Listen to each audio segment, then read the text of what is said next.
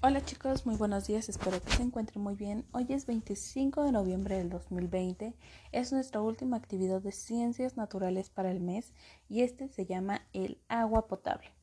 Las características del agua facilitan que se contamine, ya que en ella se pueden desarrollar diferentes virus, bacterias o se pueden disolver materiales tóxicos.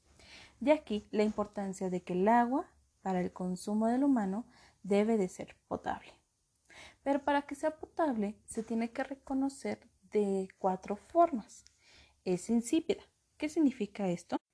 Exacto. A lo mejor su mamá respondió por ahí.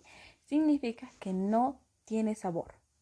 Inodora, que no tiene olor. Incolora, que es totalmente transparente. E inocua. ¿Qué significa esta palabra? Bueno, que no le hace daño a las personas. Entonces, esas cuatro características debe de tener el agua potable. Insípida, inodora, incolora e inocua.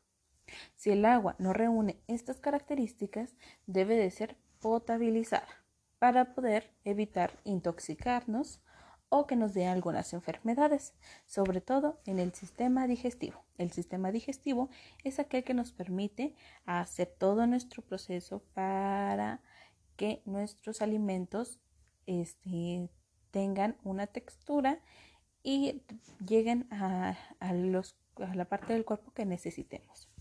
Bueno, los métodos utilizados más frecuentes para poder potabilizar el agua es la, ebullición. ¿Qué significa? Bueno, la ebullición significa esta parte en cuando colocamos nuestra agua en o sobre eh, fuego. ¿Para qué? Para que esto empiece a hervir y se eliminen todas aquellas bacterias o virus que trae.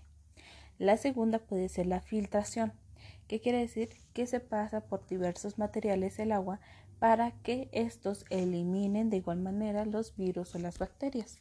Y está la cloración, que significa, bueno, eh, colocamos en cierto recipiente agua y le ponemos unas cuantas gotitas de cloro, pero ese cloro que nos va a permitir eliminar de igual manera los virus y las bacterias. Bueno, a lo mejor en casa, mamá, papá o sus abuelitos tienen este tipo de cloro que nos va a permitir este, eliminar cualquier tipo de, bacterias. Si lo tienen, utilícenlo y mándenme un videito en el cual estén realizando esta actividad.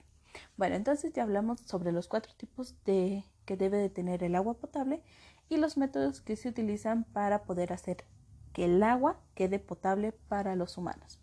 Ahora, en su cuadernillo de trabajo lo que van a realizar es contestar a unas cuantas preguntitas. Por ejemplo, la primera dice, ¿por qué es necesario que los seres humanos, eh, para los seres humanos, el consumo del agua simple o potable? ¿Cuál es la importancia que tiene? Y ahí tienen dos respuestas. Ustedes elijan la que sea correcta. Y así se van a ir respondiendo cada una de ellas. Segunda actividad.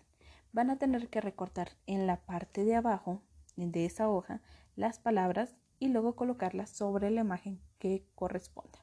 En este caso, viene la primera imagen una pequeña parte donde se está filtrando el agua para limpiarla. En la segunda se está hirviendo agua y en la tercera se están utilizando unas cuantas gotitas para limpiar el agua. Recuerden cómo se les llama a cada una de estos, de estos métodos que nos permiten eliminar los, este, los bichos, las bacterias o los virus. Ahora, todo ser humano debe de, de... Bueno, no, hasta ahí nos vamos a quedar. Cualquier duda que tengan, envíenme un mensajito.